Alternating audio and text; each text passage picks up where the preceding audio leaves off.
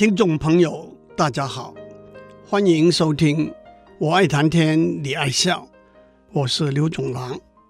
在生物的世界里头，包括植物和动物，都有寄生和共生的现象。寄生是两种生物一起生长，一种生物单向的依靠另外一种生物，前者称为寄生物，后者。称为宿主，寄生物从宿主那边获得生活成长的养分、滋润和协助，宿主却不会从寄生物那边获得什么好处。共生是两种生物一起生长，彼此相互依靠，获得生活成长需要的养分、滋润和协助。不过，我们也说过。寄生和共生的不同，并不是一定清晰明显的，而且共生也不一定是互利，也有单向获利、单向受害的例子。接下来，我们就集中在人体内和我们共生的生物，我们也沿用常用的分类法：第一，有核细胞的生物；第二，无核细胞的生物。前者我们也笼统的称之为寄生物，后者我们也笼统的称之为细菌。寄生物又分为体外寄生物，例如蚊子、虱子、跳蚤；体内寄生物我们又分为单细胞的原虫 （Protozoan） 和多细胞的蠕虫 （Helminth）。在单细胞的原虫里头。我们找了两个例子，一个是大家听得比较多的，以致疟疾的这种原虫，叫做见日疟原虫、三日疟原虫、恶性疟原虫和卵形疟原虫。另外一个例子是弓形虫，我们上次已经讲过，弓形虫以猫为最终宿主 （definitive host）。最终宿主是寄生物在其中进行雌雄繁殖过程的宿主，人、狗、老鼠和鸟都是中间宿主 （intermediate host） 而已。我们也讲过，人体感染了弓形虫，对健康、免疫系统正常的人来说，几乎没有什么症状，但是因为各种原因。免疫系统出了问题的人，可能引起意识不清、抽搐和肢体障碍等症状。而且这其中一个重要的特殊状况是，孕妇第一次感染了弓形虫症，会经由血液传给胎儿，那可能引致流产、胎死腹中，或者在婴儿出生之后出现视力不良。学习障碍等症状。不过，上一次我只是单单指出弓形虫症对人或者动物生理上的影响。今天我要继续讲，在不久以前，科学家又发现了一个重要的新的面向。一九九四年，英国牛津大学的一位科学家 Professor Joanne Webster。设计了一个实验，他把一个大箱子分成四个小房间，在这些小房间里头，分别放了一小碗清水、老鼠的尿液、兔子的尿液和猫的尿液。当他把老鼠放在这个大箱子里头的时候，在一般的情形之下，因为老鼠天生有害怕猫的本性。都会远离放有猫的尿液的小房间，躲入其他三个小房间里头去。但是他却发现，有些老鼠呈现了异乎寻常的行为。它们不但不会远离、躲开那个放有猫的尿液的小房间，甚至会在里头流连徘徊。换句话说，这些老鼠大脑中害怕猫的本性被抑制了。他指出，原因是这些老鼠都患有弓形虫症。换句话说，这个实验提出了一个单细胞原虫可能对大脑功能的影响的理论。Professor Joanne Webster 的实验也经过多次重复的验证。从这个实验引申出来的问题是：作为一个寄生的原虫，弓形虫会影响我们的心理状态，让我们变得比较冲动，比较敢于冒险犯难吗？有一个实验，收集了许多汽车事故中伤者的血的样本，发现曾经受过弓形虫感染的伤者居多，那也就支持。他们倾向比较鲁莽、冲动，不怕危险。另外一个大规模的实验是在捷克，差不多四千个日伍的新兵里头，经过几年的观察，发现他们中间意外事件发生的次数和他们曾经受过弓形虫感染以及血型有关，而血型和弓形虫感染。之间又有关系，那么科学上有什么可能的解释呢？在大脑里头，讯号从一个神经元 （neuron） 经由一个负责传递讯号的化学分子送到另外一个神经元去，这种化学分子叫做化学的信差 （chemical messenger） 或者叫做神经传递物质。Neurotransmitter，科学家有初步的证据，认为弓形虫会影响两种化学的信差的活动，一种是血清素 （serotonin），一种是多巴胺 （dopamine）。当人体受到弓形虫感染的时候，免疫系统会激发一种叫做 IDO 的酶的释出。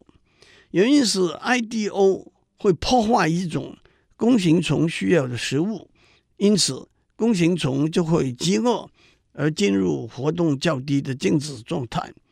但是不幸的，这种食物也是人体内需要产生血清素的成分，而血清素的缺乏会引起大脑忧郁、焦虑和冷淡漠然的感觉，同时。科学家也发现，弓形虫有两种基因会让弓形虫制造一种氨基酸，叫做 L-DOPA，而 L-DOPA 会带动化学的信差多巴胺的释放，而多巴胺对人类情绪的影响是已知的。总而言之，站在科学研究的观点来说，弓形虫在人体内。对大脑活动的影响，的确有相当多的蛛丝马迹，但是把整个拼图完成，还有很长的路要走。我只是很粗浅的，在科学常识的层次，把这些关联讲出来，目的是指出一个小小的单细胞原虫对人体健康的影响，可真是难以预料的哦。接下来。后面还有上市的故事。最后，让我再提出两个原虫寄生物的例子。痢疾的症状是腹泻、腹痛、呕吐和发烧。医学上，痢疾主要分成两种，一种叫做变形虫痢疾，另一种叫做细菌性痢疾。引致变形虫痢疾的。是一种单细胞变形虫，引致细菌性痢疾的就是一种细菌，叫做志贺菌。志贺菌是日本细菌学家志贺杰发现的。我特别提出这个例子的原因是重复我上面说过的，变形虫是有核细胞生物，细菌却是无核细胞生物。另外一个例子。是引致非洲昏睡病的，也是两种单细胞原虫寄生物，叫做布氏锥虫。每年死于非洲昏睡病症的也有数千到上万人。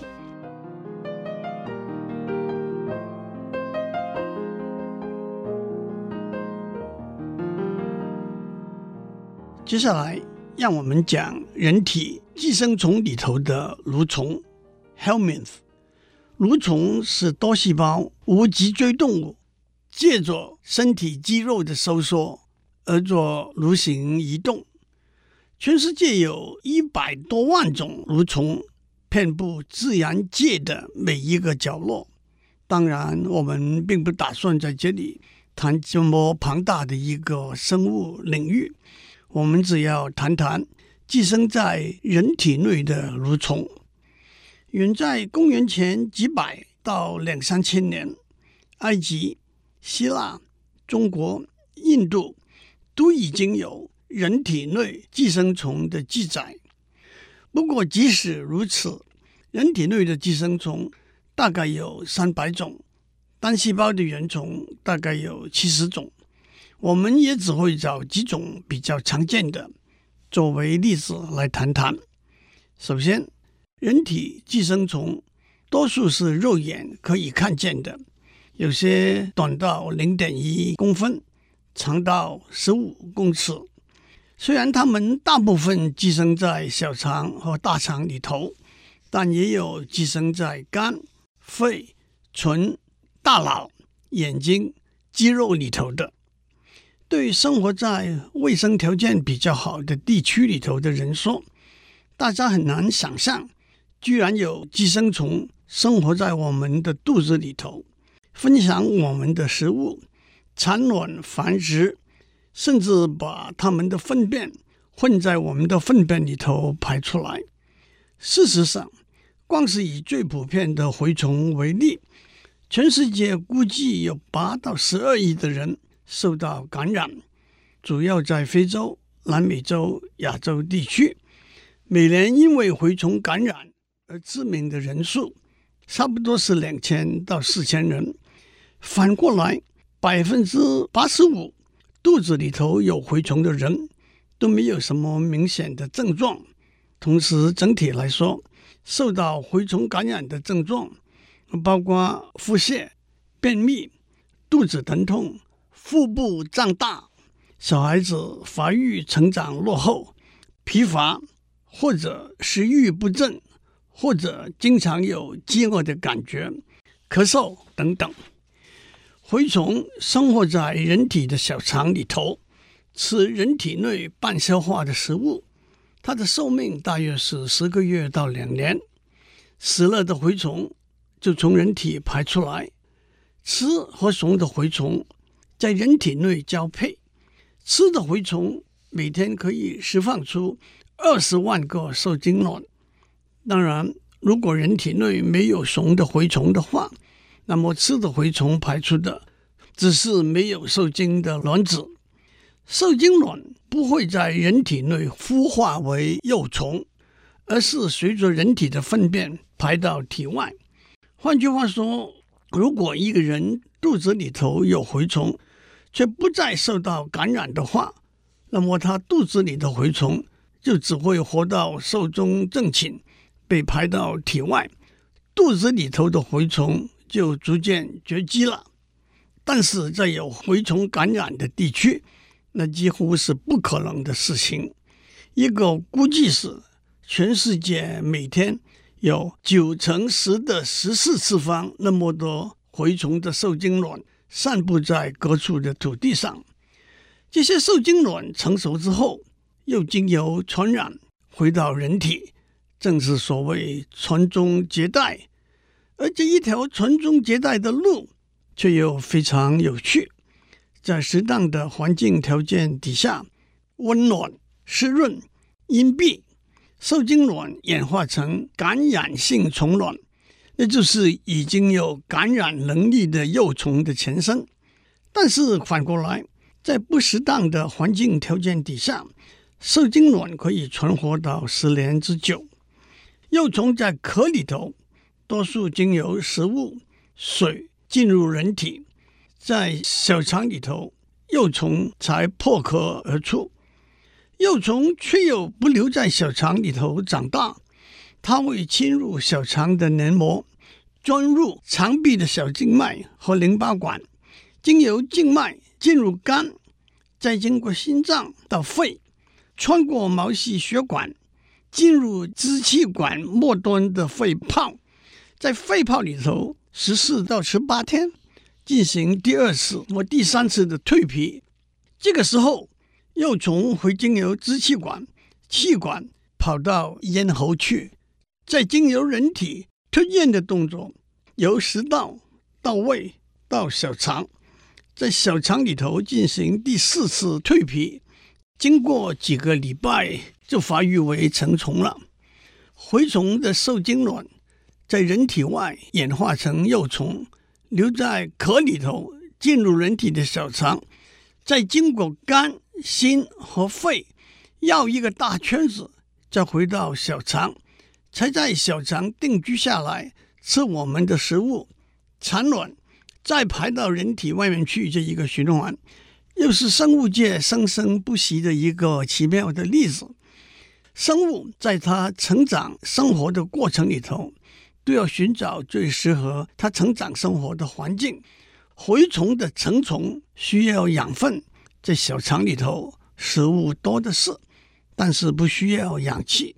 小肠里头的氧气多数被吸收和送到大肠去了。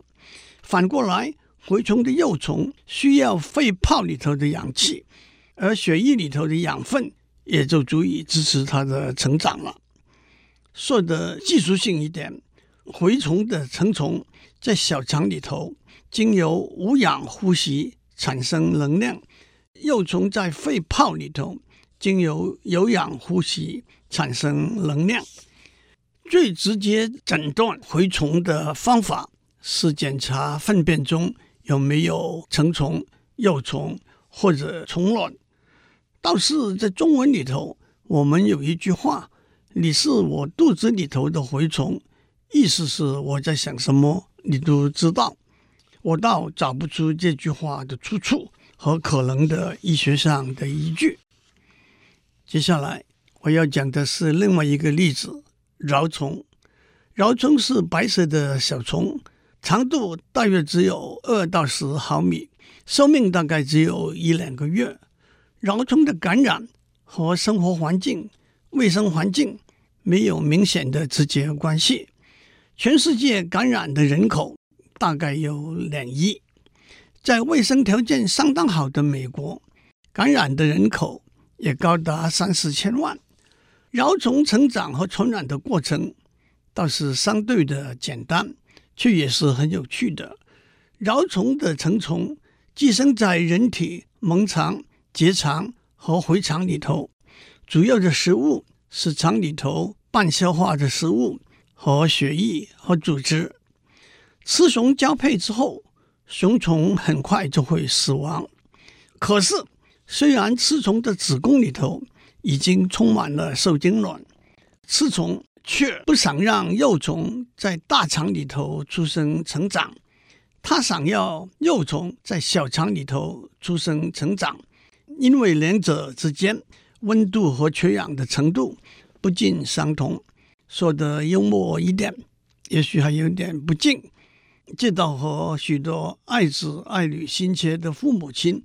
要为儿女搬家到学校比较好的学区去相似，可是雌虫却无法倒过来从大肠跑回小肠去啊！因此，等到晚上，当宿主熟睡、肛门括约肌松弛的时候，雌虫从大肠出来到肛门那里，把卵产在肛门周围。每条雌虫平均产卵万余个。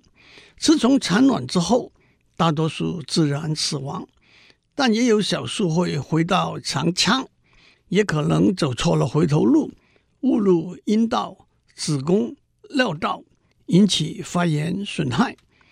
粘附在肛门附近的虫卵，在温度和湿度适当、氧气充足的条件之下，卵胚就很快发育，大约六个小时之后。就发育为感染性虫卵，雌虫在肛门附近蠕动的刺激，使肛门周围发痒、熟睡中的宿主在迷糊之中伸手去抓痒，往往就把感染性虫卵从手带到口里头去了。感染性虫卵也会散落在衣服、被褥、玩具、食物等上面，再经过口或者呼吸的方式进入消化道。正如蛲虫妈妈的脐带。幼虫在十二指肠附近孵化，逐渐成长，再往大肠蠕动前进。很明显的，防止蛲虫感染最重要的是良好的卫生习惯：上厕所之后洗手，常常更换睡觉之后穿的衣服和被褥，并且用高温度的热水来洗涤，常常剪指甲，并且保持指甲清洁。也因为小朋友往往忽略了清洁卫生上面的若干细节，更加上他们常常在一起上学玩耍，蛲虫的传染在小朋友中间是比较多的。